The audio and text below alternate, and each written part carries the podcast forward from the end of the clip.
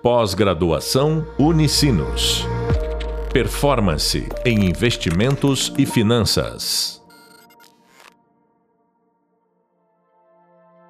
Olá, sejam bem-vindos e bem-vindas ao podcast da disciplina Governança Corporativa na Prática. Instrumentos da governança corporativa como alavancadores do valor da empresa.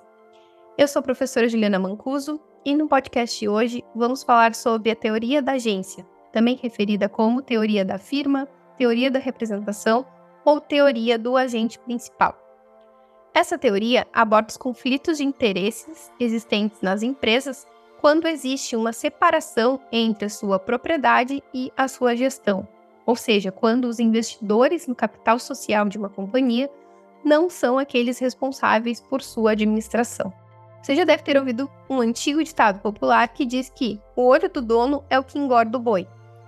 Esse ditado quer dizer que o acompanhamento por parte do proprietário, ou seja, o olho do dono, que faz com que o seu negócio prospere, ou seja, que o boi engorde, de acordo com o que ditado diz. A teoria da agência, que analisaremos no podcast, se concentra na análise de situações em que o proprietário não é o responsável pela administração de uma empresa,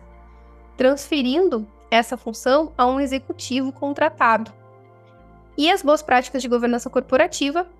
tema central da nossa disciplina, buscam reduzir as dificuldades causadas por essa configuração de separação de propriedade e gestão.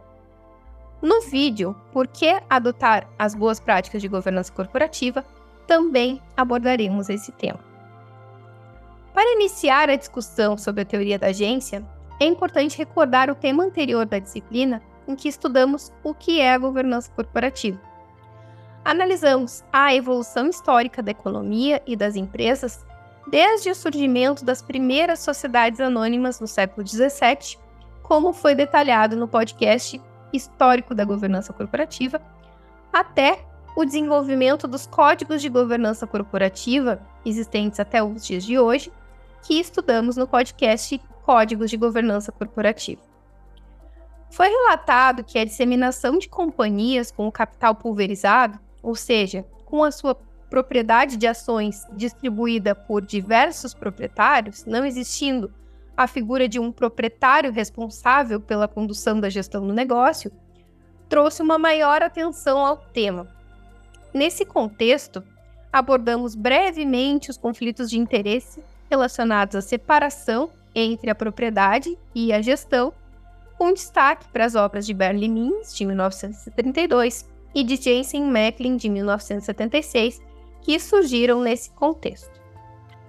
No presente tema, em que discutimos por que adotar as boas práticas de governança corporativa, vamos nos aprofundar sobre o desenvolvimento bastante consolidado acerca da teoria da agência, que, apesar de ter surgido há várias décadas, segue sendo intensamente referida, tanto nas pesquisas acadêmicas quanto nos dia a dia das organizações, e até mesmo refletida na sabedoria popular, como podemos constatar pelo ditado que mencionamos no início do podcast. Pensando nas corporações que possuem uma ampla base acionária, podemos lembrar de mais um ditado popular que se relaciona com o tema. Você já deve ter ouvido falar que um cachorro com dois donos morre de fome, não? Essa frase ela serve de reflexão para situações em que há uma tarefa de responsabilidade compartilhada entre mais de uma pessoa e que por isso um indivíduo pode ficar contando com o outro para execução daquela tarefa. E no final, pode acontecer que nenhum dos dois responsáveis realiza o que é necessário. E isso acaba causando prejuízos, no caso aqui, né, o cachorro que morre de fome. Considerando o contexto de uma empresa com milhares de sócios, como as que surgiram com o desenvolvimento das sociedades anônimas, isso pode acabar ocorrendo porque os acionistas podem pensar que existem diversos outros interessados no monitoramento do desempenho da gestão da empresa e por isso não precisam se engajar no acompanhamento dos negócios. E isso pode acabar levando a uma situação em que nenhum deles está realizando essa função de acompanhamento da empresa de uma forma ativa, e com isso a gestão da empresa fica, digamos, solta, podendo se desviar dos interesses dos proprietários. Assim, lembrando do ditado, como o boi vai engordar se nenhum dos inúmeros donos está de olho? A teoria da agência busca desenvolver meios para que sejam contornadas situações desse tipo, ou seja, os mecanismos de governança corporativa que colaboram na qualificação da gestão das organizações. Na obra de 1976, Jensen e Macklin tratam as organizações como uma série de contratos. No caso central, os proprietários das ações de uma companhia, referidos pelos autores como principais ou representados, possuem um contrato com o executivo responsável pela gestão da empresa, que é referido pelos autores como agente ou representante, para que o executivo tome decisões em nome dos proprietários na gestão da empresa. Os autores destacam que a separação entre a propriedade e o controle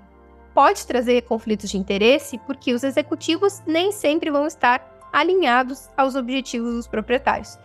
E isso pode levar a uma tomada de decisões oportunista que prejudique os negócios causando o conhecido problema de agência. Por exemplo, o executivo pode tomar decisões que maximizem seus benefícios pessoais, como a concessão de um excesso de regalias vinculadas ao próprio cargo,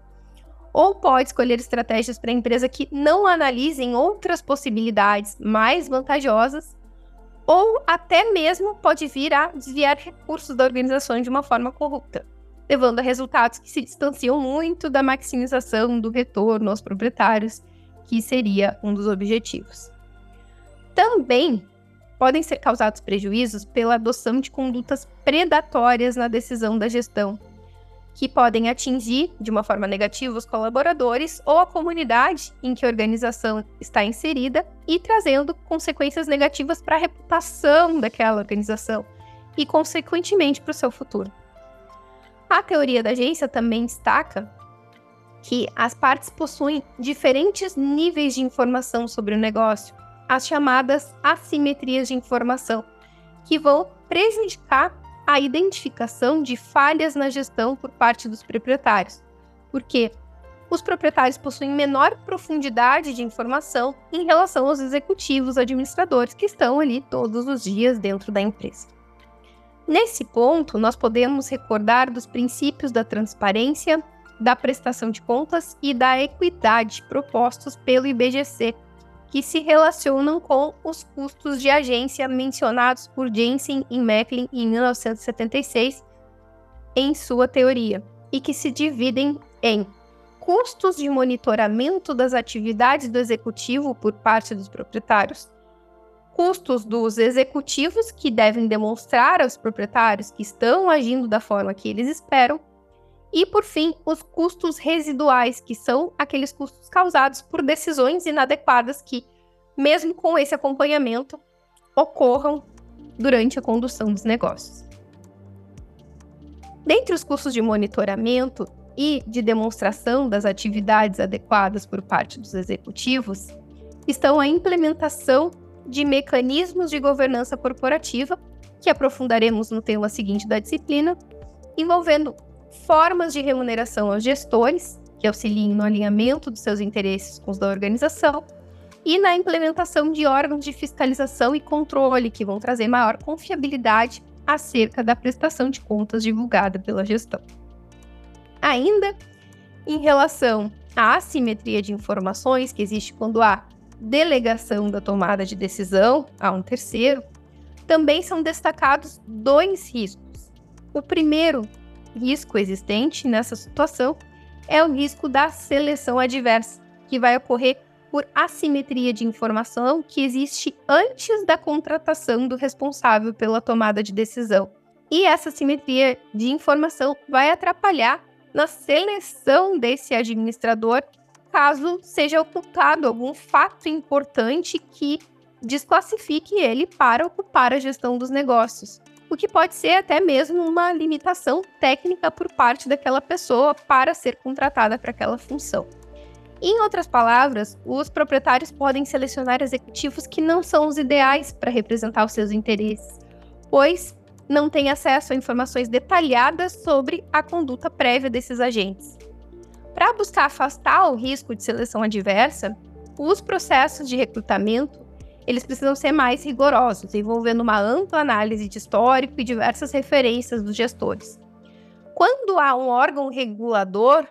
em determinada organização que acompanha a sua gestão, por exemplo, o Banco Central, no caso das instituições financeiras,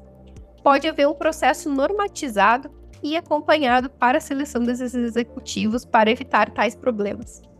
Além disso, as próprias empresas ou outras organizações podem estabelecer práticas de governança, como a implementação de comitês de nomeação e a avaliação de desempenho, para garantir que os agentes contratados sejam adequados e alinhados com os interesses da organização. O segundo risco é o risco moral, também decorrente da simetria de informações. Enquanto a seleção adversa é um risco que ocorre previamente à contratação do responsável pela tomada de decisão, o risco moral surge após a sua admissão.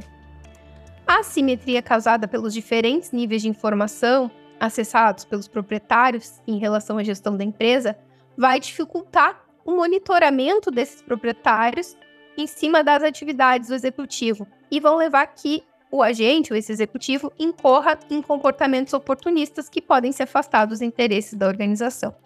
Em outras palavras, se o diretor de uma empresa está ciente de que não é simples uma falha da sua parte seja descoberta pelos proprietários,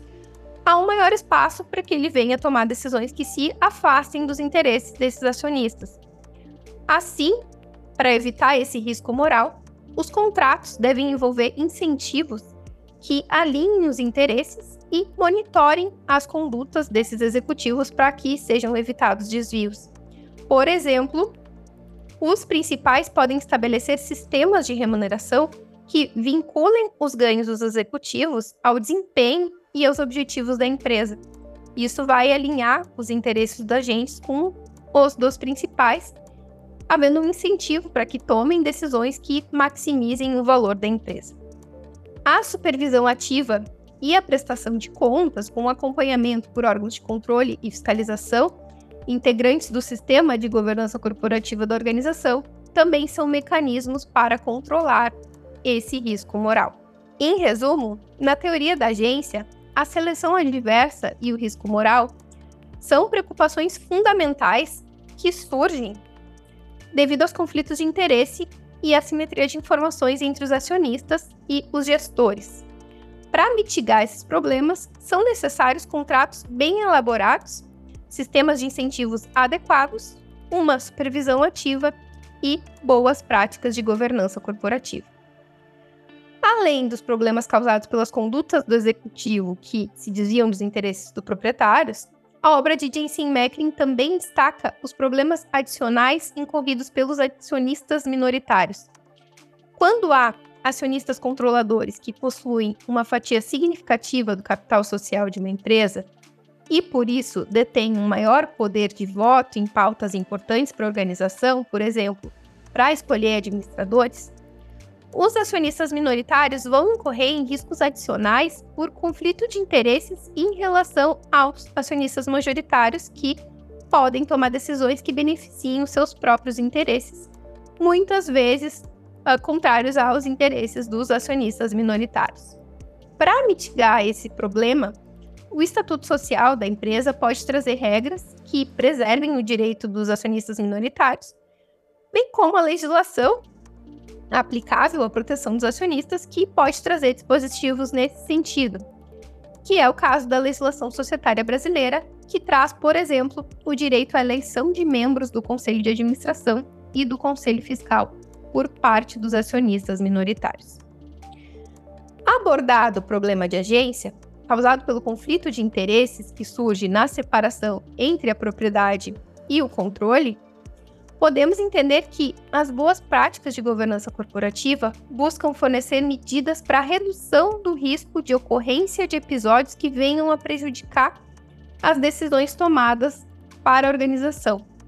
Apesar da teoria da agência ter sido desenvolvida com foco nas companhias com ampla base acionária, os problemas que são destacados por ela se aplicam a diferentes companhias ou diferentes formatos de organização, e as práticas de governança corporativa para a redução dos riscos também podem ser implementadas nesses contextos de outras organizações, claro que de forma adaptada a cada realidade.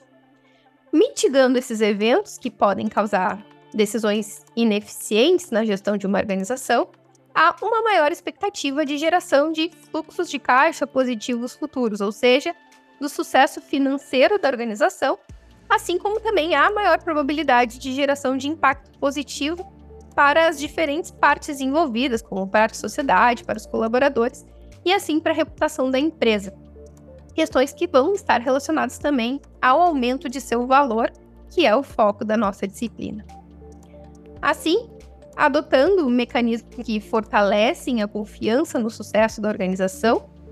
e alinhando os interesses das partes, há maiores chances de que os investidores tenham interesses em depositar seus recursos em uma empresa